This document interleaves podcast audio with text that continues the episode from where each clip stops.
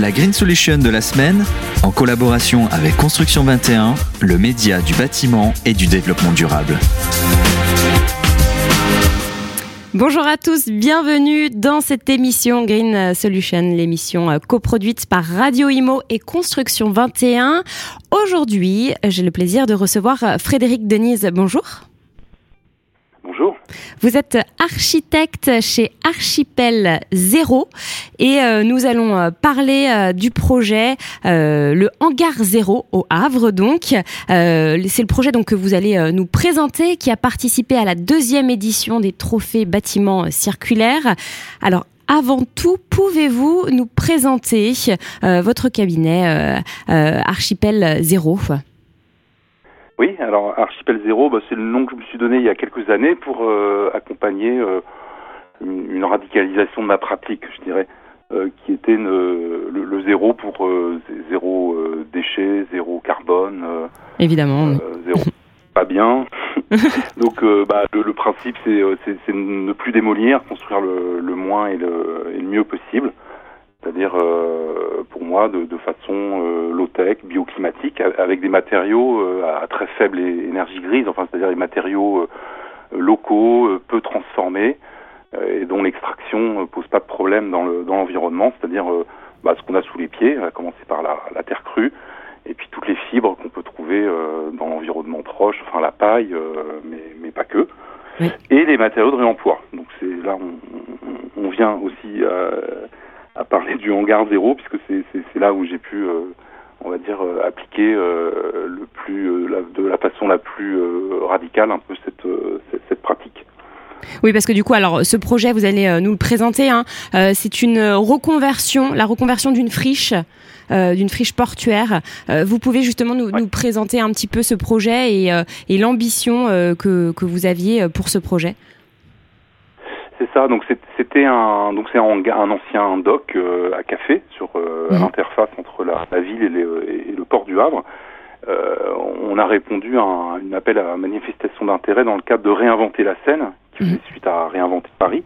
Et il y avait ce, ce lieu qui s'appelait le hangar O, en fait, qu'on a rebaptisé. Quand je dis on, c'est le collectif qui, à l'époque, avait fait euh, animer le village des alternatives à Alternatiba, Le Havre, au moment de la COP 21. D'accord. Et à la fin de ce, ce week-end qu'on avait mis du temps à organiser, bah, on s'est retrouvé un petit peu victime de notre succès et puis se dire bah, c'est dommage qu'on puisse pas pérenniser euh, ce qu'on appelait le village des alternatives. On cherchait un lieu et à ce moment-là, il y a eu euh, réinventer la scène. Donc on a décidé d'y participer, de proposer un projet sur le hangar haut. On a rebaptisé le hangar zéro euh, pour zéro déchet, zéro, zéro exclu, zéro carbone. Et donc ça, ça a plu puisque vous avez, vous avez gagné On a été lauréat, donc ça c'était il y a cinq ans. Bon après il, a fallu beaucoup de temps pour s'organiser entre nous. C'était juste un collectif. Hein. On s'est euh, transformé en coopérative. On a cherché les financements. On a cherché le mode de le mode de gouvernance qui est très important hein, puisque c'est un lieu d'expérimentation. Moi j'y vois surtout un, lieu d'expérimentation technique hein, qui, qui, me permet d'innover, euh, notamment à travers le, le, réemploi des matériaux. Mais c'est aussi un lieu d'expérimentation sociale, euh, d'expérimentation euh, à travers la, formation et puis la transmission des, de, de, de savoir euh, et, également euh, un lieu qui doit être réplicable. Oui. Alors ça justement, on va en parler euh, euh dans quelques instants de la réplicabilité. Euh, donc un lieu, donc euh, hangar zéro, donc vous l'avez dit, hein, zéro déchet, zéro carbone. et alors du réemploi. Euh, comment ça s'est passé? Quels matériaux, euh, quels éléments de la structure ont été euh, réemployés? Bah, Les matériaux qu'on trouve dans l'environnement sur le port du Havre, il y en a un qui s'imposait, c'était le conteneur.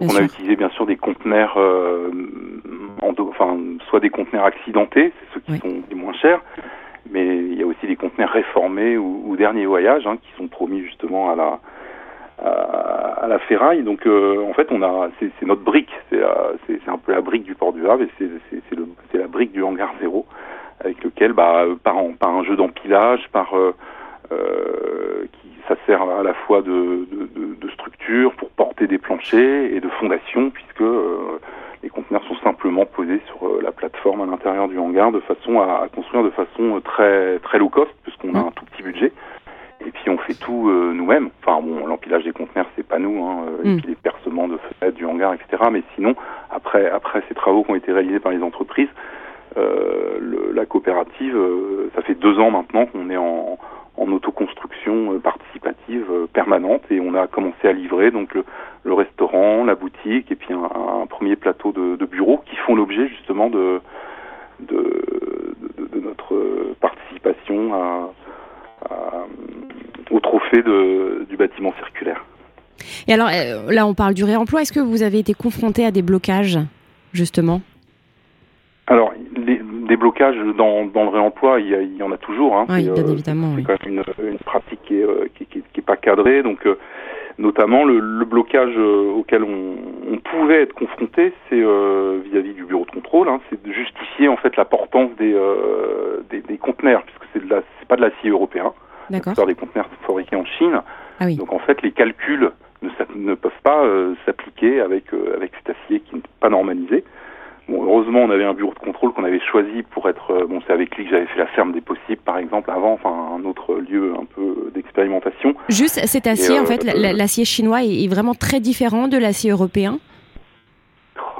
Pourrais pas vous répondre parce que la normalisation des aciers, c'est vraiment pas mon. Non, non, mais sans rentrer dans les détails, euh, parce que sinon on va se Non, perdre. bah, mais euh,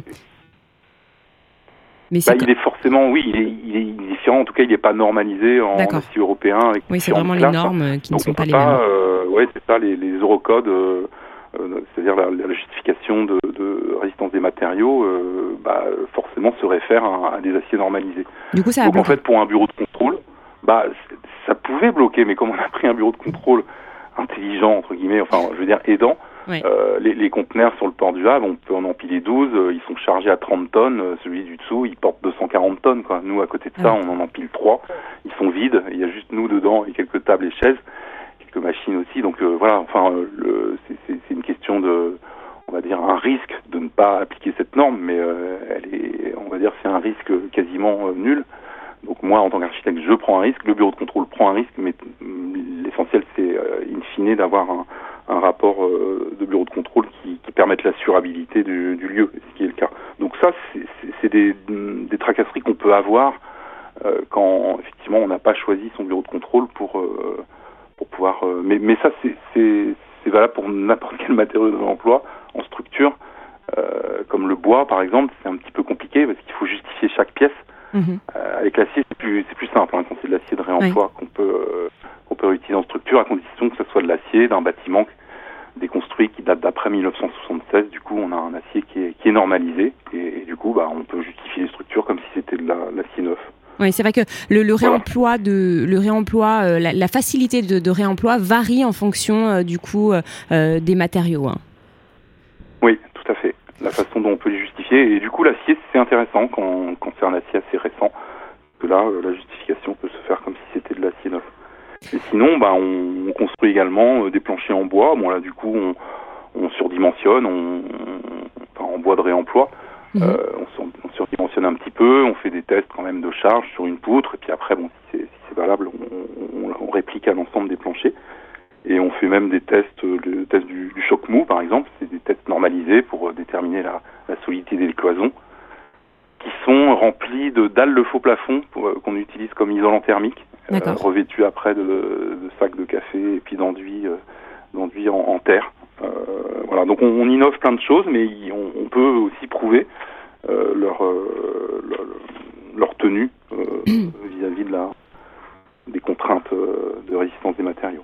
Et qu'en est-il des matériaux biosourcés du coup? Bah, je viens d'en parler. Effectivement, on utilise la terre.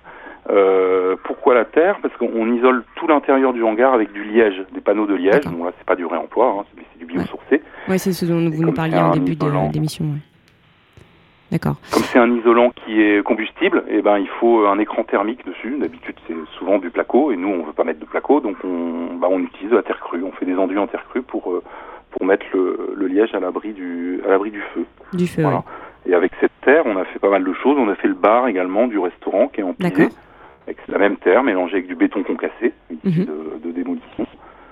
Et comme on a des chutes de liège, ben, on concasse le liège pour le mélanger également à la terre pour faire des, euh, de la terre allégée, terre liège, euh, pour faire des parois euh, isolantes. D'accord. Ça, c'est des, choses qu'on teste. D'accord. Oui, c'est que vous testez en fait au fur et à mesure du, projet. comment vous avez impliqué du coup les, les futurs résidents dans ce projet, dans sa conception? Ah bah ça, la, la participation, c'est vraiment quelque chose de très important dans le projet. Ça fait partie de, de, de, de l'ADN du, du projet. Hein. C'est de, de, faire travailler ensemble les, les futurs occupants, euh, suivant des, des principes euh, un peu de permaculture. Enfin, c'est les, les, déchets des uns sont les ressources des autres. Donc, il faut bien connaître leur, euh, leur activité pour, pour les faire marcher ensemble.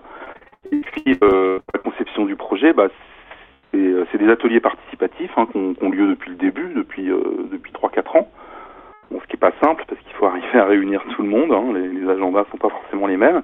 Mhm. Et puis surtout le temps s'allongeant. Hein, on n'est pas, un lieu infini, comme on appelle ça. Souvent les tiers lieux, on les appelle les lieux infinis. Donc le, le temps s'allonge. Mhm. Et il se trouve qu'il y a des résidents bah, qui attendent des, des, locaux, qui, qui viennent pas, donc qui partent. Il y en a d'autres qui arrivent. Donc en fait, euh, ces ateliers de, de co-conception euh, sont pas toujours, euh, enfin, les besoins glissent dans le temps. Donc en fait, euh, pour pallier à cette difficulté, on, on a conçu des, des, espaces qui sont adaptables, réversibles, euh, polyvalents, s'adapter à, à, toutes les évolutions. Et ensuite, on travaille au cas par cas avec chaque résident euh, en fonction du calendrier de mise à disposition des, des, des locaux. Là, on est en train de concevoir l'aquaponie, par exemple, avec le porteur de projet d'aquaponie, et on descend dans les détails euh, avec lui.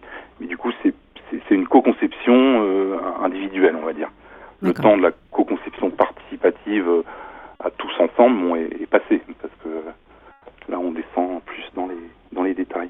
D'accord. Et alors euh, dernière question, euh, qu'est-ce que vous pouvez nous dire au sujet de la réplicabilité de ce projet?